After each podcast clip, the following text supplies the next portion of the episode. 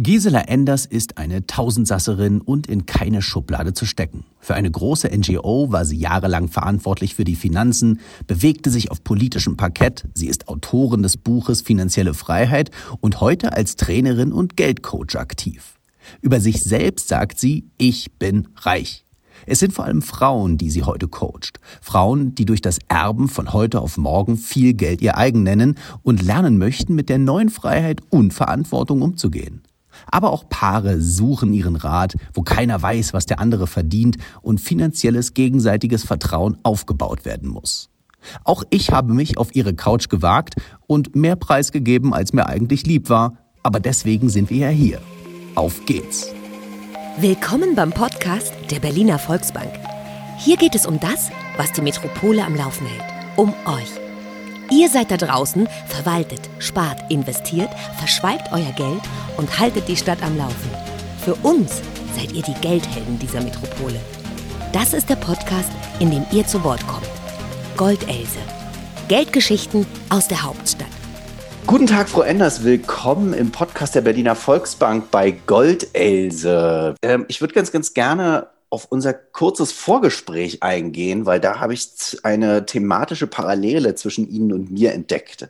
Und zwar, Sie haben sich selbst als reich bezeichnet und dann noch angefügt, dass eigentlich viel zu wenig über Geld geredet wird. Ich habe das dadurch gemerkt, dass zu wenig über Geld geredet wird, dass ich äh, immer, ich bin schon immer in meinem Leben gut mit Geld umgegangen. Ich glaube, ich hatte da immer ein Händchen für. Und tatsächlich, ich habe lange für einen Umweltverband gearbeitet und habe da Fördermittel für diese eingeworben. Wenn man da, darf man über Geld reden. Also wenn man Fördermittel einwirbt, dann darf man selbstverständlich über Geld reden. Aber über das eigene individuelle Geld reden wir nicht. Wir reden nicht über Gehälter, wir reden aber auch nicht davon, was die besten Strategien sind, um Geld zu vermehren beispielsweise.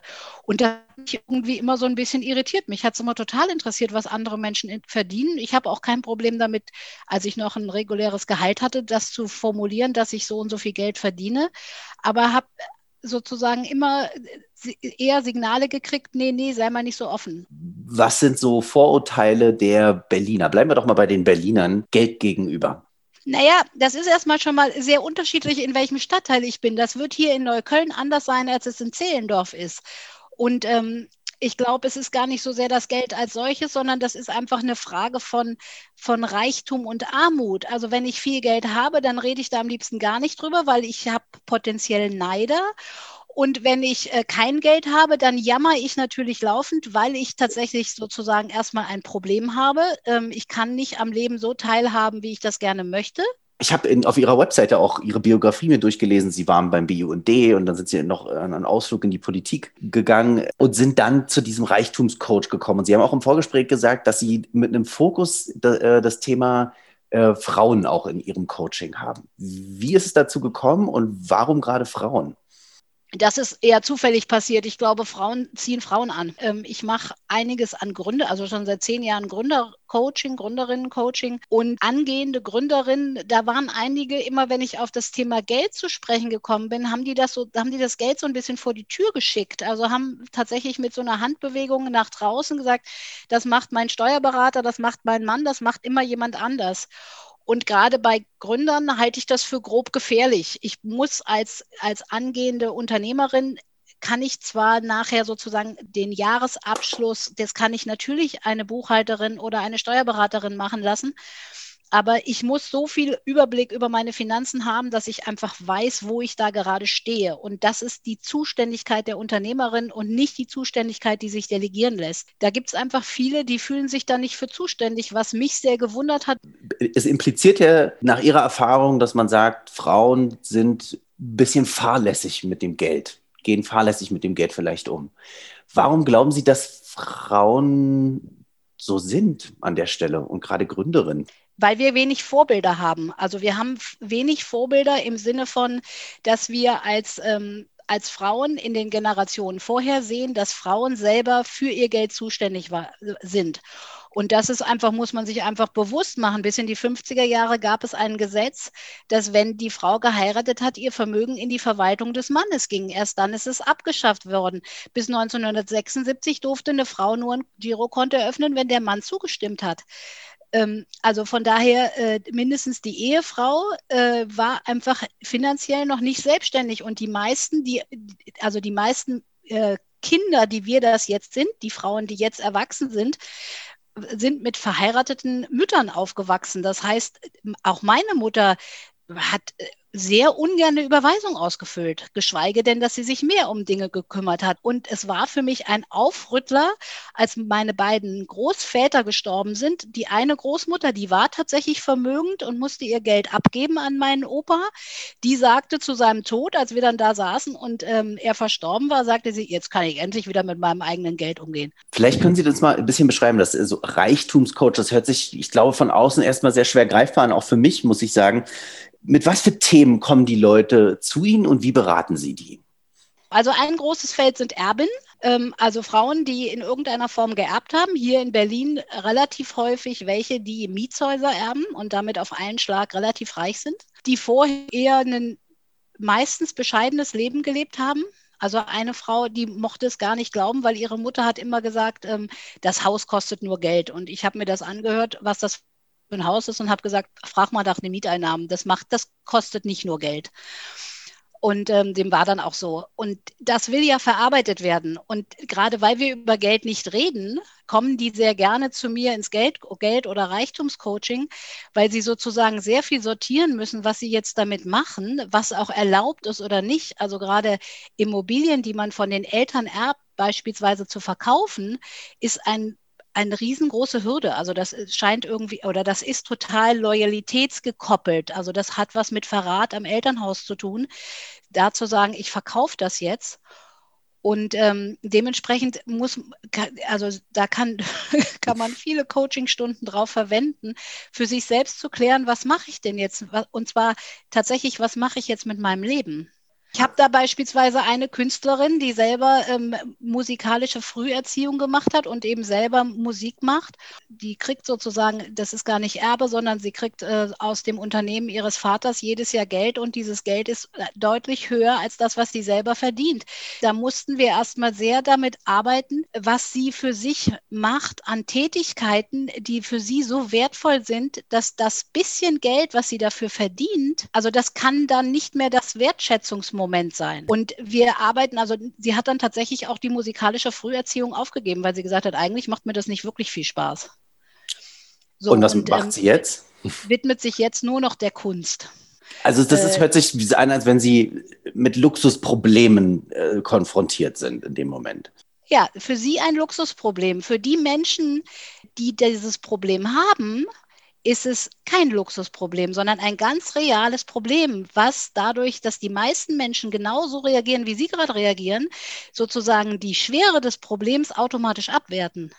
Ich, nee, ich werte das nicht ab. Ich, ich sage, sage, nur, es ist halt ein, ein Luxusproblem, von dem jetzt natürlich nicht so viele so betroffen sind. Ja, aber jetzt, da, da hake ich mal ein. Ein Luxusproblem heißt doch gleichzeitig im Umkehrschluss, Schätzchen, dein Problem, das will ich mal haben. Das ist doch echt Luxus. Mm, es ist natürlich was anderes, wenn jemand das Problem hat, der nicht weiß, wie er seine Miete bezahlen kann, wie er sein Essen auf den Tisch bekommt, wie er über die Runden kommt oder seine vorherige Arbeit abgewertet hat, weil er jetzt ein Mietshaus geerbt hat und so viel Einnahmen genau, hat. Aber aber der Knackpunkt ist, und deshalb kommen diese Menschen zu mir, dass sie mit niemandem anderen darüber reden können, in, dem, in ihrer eigenen Wahrnehmung, dass das gerade ihr reales, echtes Problem ist, weil alle anderen eben es genauso abwerten, dein Problem möchte ich haben. Ab wann würden Sie sagen, ist man reich? Ab 97.850 Euro. Das ist die staatliche Definition. Nee, habe ich hm, gerade erfunden. Steuer, haben Sie gerade erfunden.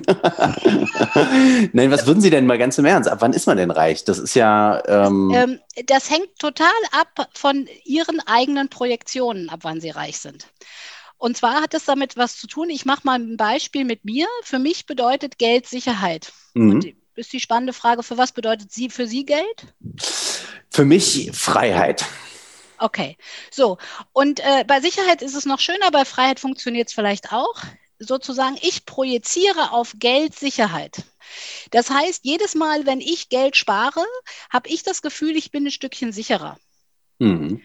ähm, bin ich also sozusagen, aber damit gebe ich die Sicherheit, die ich eigentlich sozusagen mit auf diese Welt gebracht habe, gebe ich immer ein Stückchen meiner eigenen inneren Sicherheit ab und projiziere es auf Geld. Mhm. Und das führt dazu, dass beispielsweise ich als Studentin möglicherweise gesagt hätte, ich bin reich und sicher, wenn ich 10.000 Euro habe oder 5.000 Euro oder 3.000 Euro. Mhm. Dann habe ich sozusagen diese, diese Hürde, dieses Ziel erreicht, aber gleichzeitig ist meine innere Sicherheit ähm, und bei Ihnen wäre es Ihre innere Freiheit wieder ein Stückchen rübergerutscht zum Geld. Und damit ist in dem Augenblick, wo ich dieses Ziel erreicht habe, bin ich ein Stückchen weiter und sage, nee, jetzt ist aber Sicherheit 15.000 Euro.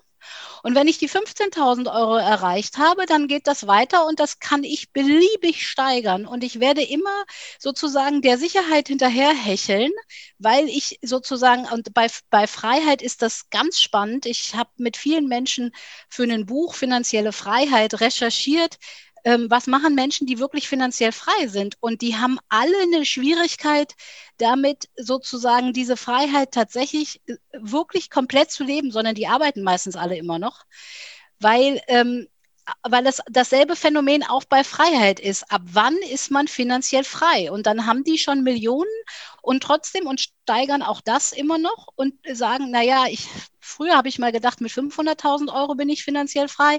Jetzt habe ich halt schon zwei Millionen, aber 2,5 wäre noch besser.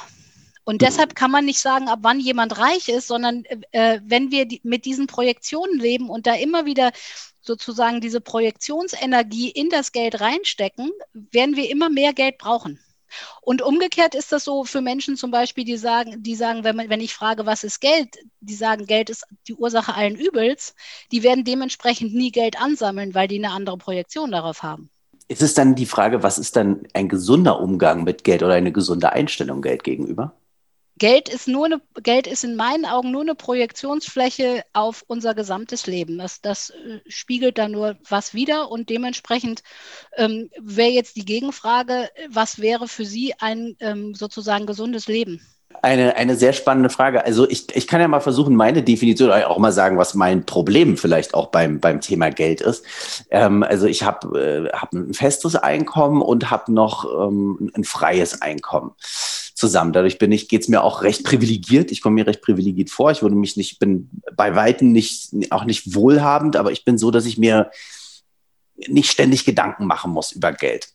Aber für mich, ich glaube, dieses Thema Freiheit und Sicherheit spielt bei mir sehr zusammen. Ich gucke halt, dass ich jeden Monat zwischen zwei und 500 Euro weglegen kann wenn es mir möglich ist. Das schwankt immer ein bisschen. Ich beschäftige mich aber auch sehr viel mit dem Thema Geld. Und ich der, weiß immer nicht, wie, wie, wie weit ist es, äh, wie weit ist es jetzt gesund, wie weit ist es jetzt frei und merke, dass ich dann auch so ein bisschen gängelig werde an manchen Punkten.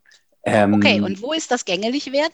Naja, zum Beispiel genauso ist es eben mit meiner Partnerin, dass die, dass ich auch damit dem, bei dem Thema Rente bei ihr hinterher sein muss, zum Beispiel, ja. Dann sagen muss, kümmere dich, mach, ähm, und Summen definiere zum Beispiel. Mhm. Da haben Sie als Paar unterschiedliche Werte in Sachen Geld. Wenn ich mit Ihrer Freundin darüber reden würde, würde die wahrscheinlich sozusagen da anders antworten und diese unterschiedlichen Werte bringen bei Ihnen in die Partnerschaft Konflikte. Warum ist es dann immer, also warum ist es immer noch so schwierig, wenn wir, selbst jetzt in unserem Gespräch merke ich, wie mir warm wird dabei. Und ich denke, das ist ja was Hochprivates, was wir hier besprechen. Warum ist das so? Das frage ich mich. Das ist egal, ob Mann oder Frau, es ist, woher kommt dieses Unwohlsein dabei? Das weiß ich auch nicht so genau. Also ähm, mir erscheint es oft manchmal so, äh, dass Geld das so ein neues Thema ist wie früher Sex. Hm. Also, dass es alle interessiert aber keiner sich traut, darüber zu reden. Und wenn man dann darüber redet, also ich erlebe das ähnlich oder ich erlebe das so, dass wenn ich ähm, beispielsweise bei Freunden irgendwie, neulich habe ich Freunde in Hamburg besucht und ich habe über meine Tätigkeit geredet und wir hatten uns eine ganze Weile nicht gesehen. Und letztlich hatte ich den Eindruck, wir haben das ganze Wochenende über Geld geredet, weil es so ein Dammbruch war. Wenn ich so, also Paare habe zum Thema Geld und coache, dann ist es oft so, dass ich merke, wenn ich die bitte, einfach mal aufzuschreiben, was sie für Vermögen haben, dass die das gegenseitig nicht wissen. Mhm. So, also dass, dass selbst ich, also so ist sogar von Paaren erzählt bekommen habe, wo man den, nein, ich weiß nicht, wie viel mein Mann verdient. So, und das finde ich, finde ich strange. Aber ähm, es scheint so zu sein. Wie alt sind die Leute, die da vor Ihnen sitzen?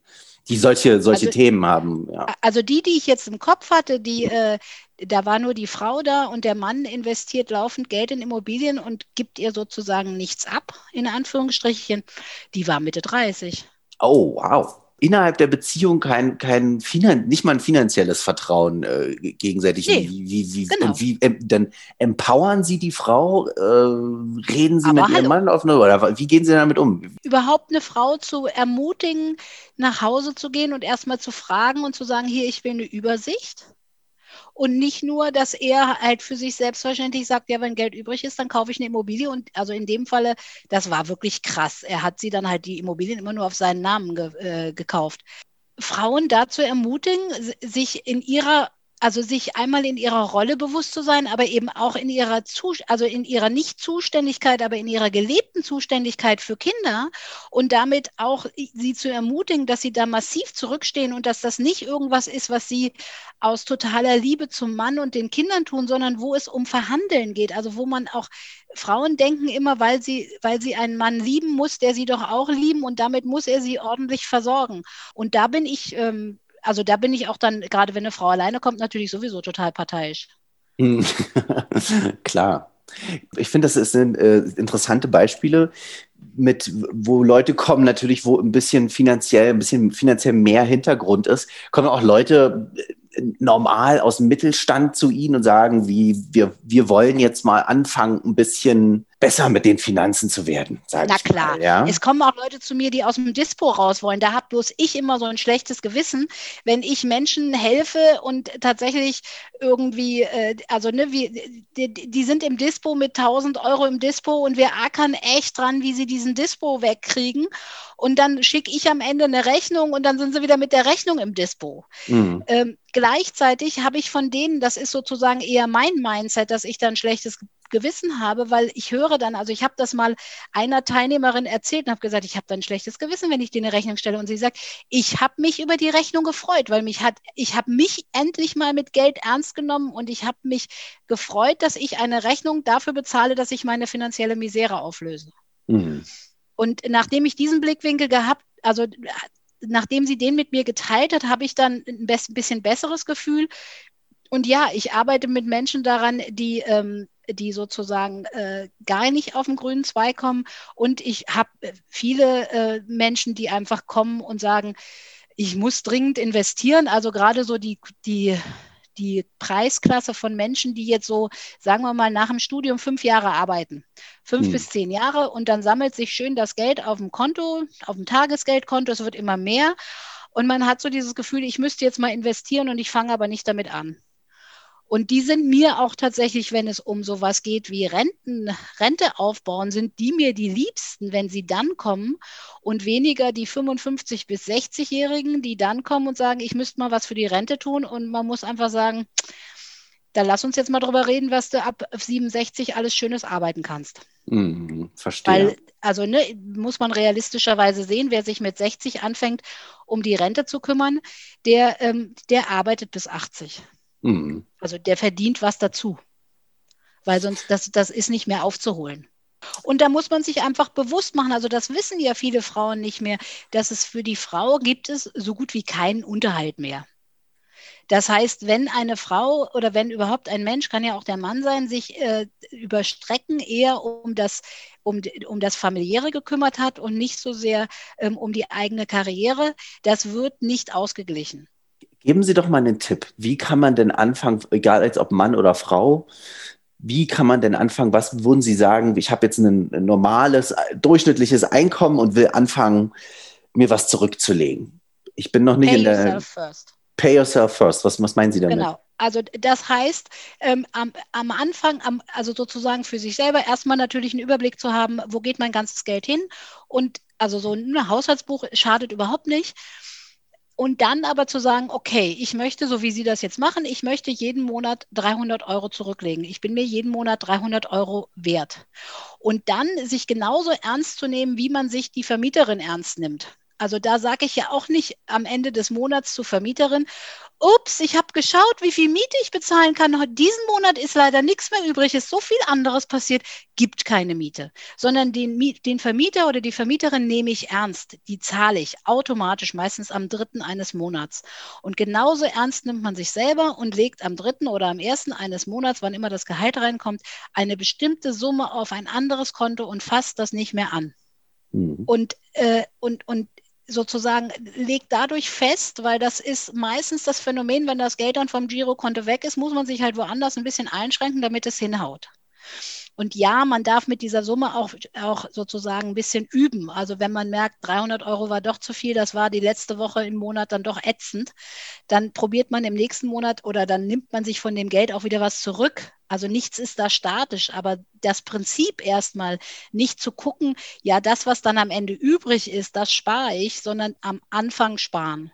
Mhm. Und, äh, und damit sozusagen äh, immer mehr zu schauen, was brauche ich denn wirklich, weil äh, die meisten Menschen geben tatsächlich Geld für, für so viele Dinge aus, wo man genauso gut hinterfragen kann, brauche ich die wirklich? Hm, was ist denn so der Klassiker des, des, der Geldverschwendung? Na, also tatsächlich sind das, also da wundere ich mich immer, weil ich komme aus einem total sparsamen Elternhaus. Ähm, ich wundere mich immer, was alles so äh, sozusagen to go alles gekauft wird. Also äh, der Coffee to go, de, der Sandwich, ähm, also ich habe immer eine Flasche Wasser oder eine, eine Teetasse dabei, also so, so, so, eine Tasse dabei oder eine kleine Teekanne. Äh, und ich, wenn ich unterwegs bin, also wenn ich Zug fahre oder sowas, dann gibt es Stulle. Mhm. Und ich käme da nie drauf, also weil sich das, also ich hatte tatsächlich mal eine Frau, die war immer am Dispo und die sagte dann, ja, ich komme jeden Morgen, ähm, komme ich, äh, fahre ich U-Bahn und da muss ich immer einen Kaffee trinken und da gibt es diesen leckeren Keks dazu und dann sitzt da auch noch ein Obdachloser, der kriegt auch einen Euro. Also haben wir ausge und nachmittags macht sie es nochmal. Wir kamen, glaube ich, auf sechs Euro pro Tag, mhm. die sie ausgibt. Und ähm, und wir haben das hochgerechnet. Es war Wahnsinn. Und dann kam sie irgendwann, also sie war in so einer Jahresgruppe zum Thema Geld, dann kam sie irgendwann in die Gruppe zurück und hatte so eine extra so einen Kaffeecup dabei und ein kleines, ein kleines Tupper, so ein Döschen, wo immer ein kleiner Keks drin war, sagte sie. Ja, weil der Keks ist ganz wichtig. Und äh, ja, und die hat mit solchem, mit so einem Beobachten von, für was gibt sie da eigentlich so nebenbei ständig kleine Summen von Geld aus? Also das in dem Fall hat sie auch immer irgendwelche E-Books gekauft, die sie dann gar nicht gelesen hat. Und, ähm, und mit diesen Beobachten ist die total weit gekommen und hat äh, plötzlich ganz viel Geld übrig gehabt.